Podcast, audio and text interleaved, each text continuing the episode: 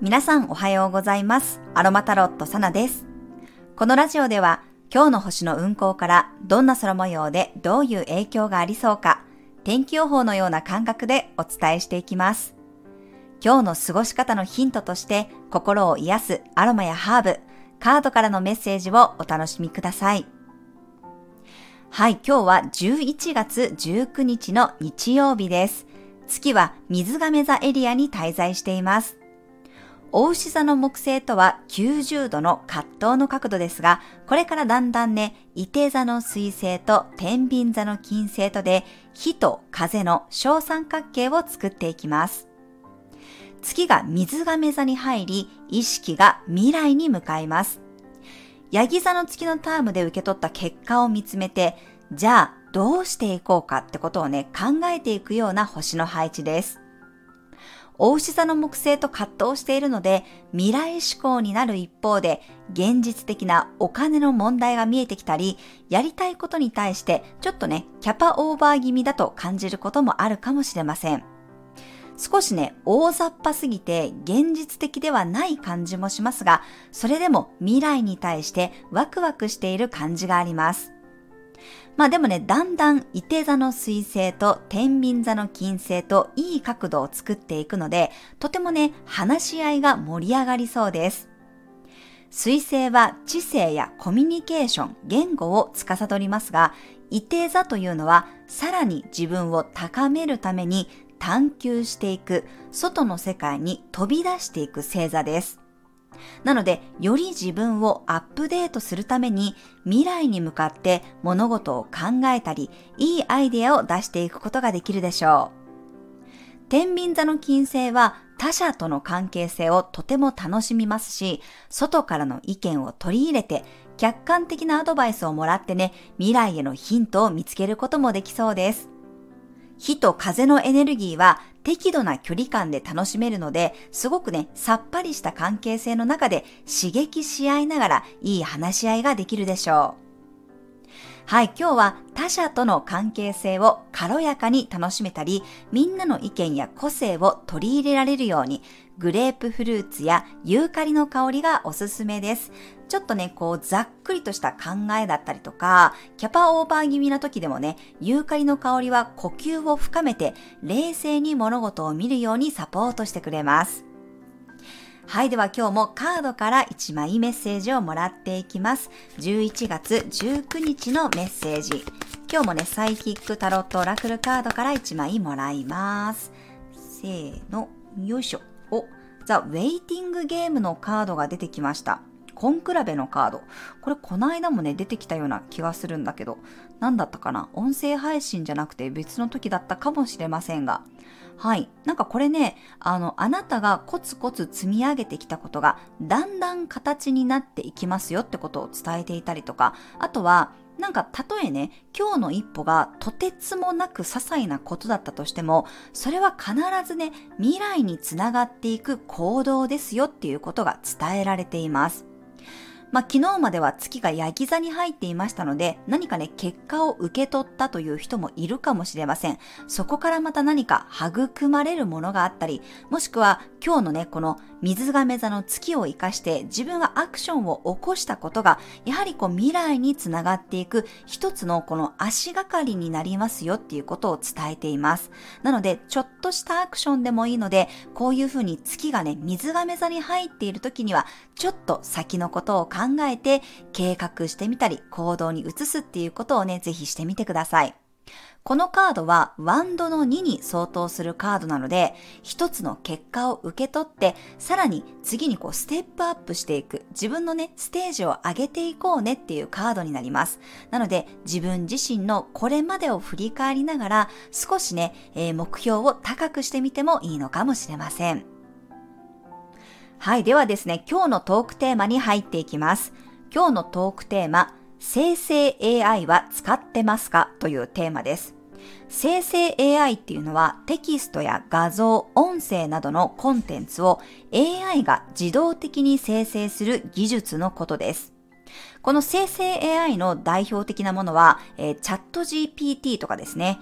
あの、最近はね、YouTube でも機械音声を使ってる人もたくさんいますよね。あとは、えー、結構ね、AI が作った画像も、えー、旧 Twitter X でバズっているのをよく見かけます。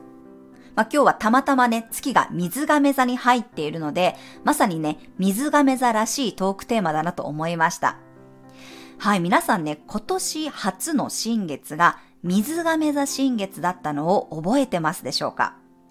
今年はですね、蟹座満月から始まり、蟹座の満月で終わる一年なんですね。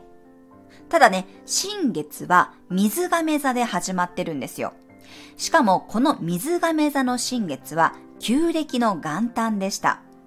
ここから約20年続く水亀座冥王星時代を印象づける新月だったと思います。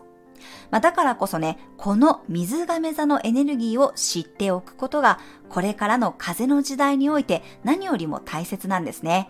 で、この水亀座とかね、水亀座の支配性である天皇星っていうのが、まさに AI とかテクノロジーを司ります。なので、今日はね、ちょっとこの水亀座とか天皇星の話をさせてください。はい、水亀座はね、独立や改革、変化、個性、あとは自由とかね、未来とか、個人、UI、え、ネット、テクノロジーを司ります。土の時代の組織や権威性よりも個人が尊重されて個としてね、独立しながら横のつながりを大事にしていきます。より多様性が認められて、まあ、見た目やね、性別、年齢、国籍が違ったとしても、同じ信念や価値観の者同士が手を取り合って協力して生きていく時代に入っていきます。そして冥王星は入る星座のエネルギーを極限まで引き出しますので、今お伝えしたようなテーマが色濃くね、これから反映されていく20年になっていきます。まあ、この水亀座の支配星である天皇星が発見されたのは、フランス革命や産業革命が起こっていた時代でした。ここからの風の時代、水亀座の時代には、いろんな改革、革命が起こってくると思います。なので今からね、20年後の2043年にはね、もう今では到底考えつかないようなレベルまで進化しているかもしれません。あの、冥王星よりもね、一足先に土星という厳しい課題を与える天体がね、水亀座に入りました。そしてその水亀座土星期間にコロナが流行してソーシャルディスタンスを余儀なくされました。水亀座の支配星である天皇星はまさにね、距離感を保とうとする天体なんですね。ですが、そのコロナをきっかけにして、リモートワークが可能になり、ズームやオンラインで当たり前につながれるようになりました。私もこれをきっかけにして、場所に縛られることなくお仕事ができるようになりました。まあ、水亀座、天皇制的な改革が起こったのは明確です。そしてこの水亀座に冥王星という破壊と再生の星が入ったのが今年の3月。そのタイミングでね、まさにこのチャット GPT という名前をたくさん聞くようになったように私は感じています。AI がついに世界を変えるというね、中田敦彦さんの YouTube の動画を見て、うわぁもうこれ水亀座冥王星時代にふさわしいなって感心したのを覚えています。それからね、えー、ジェンダーレスに関する問題もこれぐらいからね、結構目立つようになってきたように感じてるんですよね。えー、5月にはね、冥王星が逆行して、またヤギ座に戻りましたが、来年の1月に冥王星また水亀座に入ります。おそらくそこからまたね、一気に AI のニュースやジェンダーレスに関するニュースが世間を賑わされる、賑わせることになりそうです。まあ、フランス革命やね、産業革命があった時代は、労働力というね、力仕事を、こう、機械がね、補うようになりましたが、今回の水亀座冥王星時代は、労働力ではなく、思考力とかね、知能的な部分を AI が補うようになっていくと思います。だからそれをね、無理に否定するよりも自分たちもね、上手に活用していく知恵が必要です。私もね、このチャット GPT まだね、うまく使いこなせていませんが、とりあえずね、触って慣れている最中です。まあ、あの、お店なんかでもね、本当に、えー、無人レジが当たり前になってきましたよね、えー、人がいるレジと無人レジ、両方あるところが結構多いんじゃないかなと思います。なので、こう急にね、ガラッと変わるというよりは、おそらく徐々に徐々にね、導入しながら、慣らしながらね、この機械とかテクノロジー、AI っていうものがもっとこう当たり前に身近になっていくんじゃないかなと思いますね。なのでまあ、当然のことながらなくなる職業もあるかもしれませんが、逆に言うと、やっぱり自分のね、まあ、個性だったりとか、より人間らしいものは貴重になっていくというかね、高級化されていくかもしれません。まあ、私自身は自分の音声を使って YouTube やね、この音声配信をしています。えー、機械でもできるんですけど、あえて自分の声でやることによって、やはり、えー、サナさんの声が好きとか、サナさんの喋り方が好きって言っていただいて、まあ、セッションに直接来てくださるお客様がいるので、やっぱりこの自分らしさとかね、よりこう人間らしさっていうものが、えー、テクノロジーが発展する一方で大切になっていくんじゃないかなと思います思います。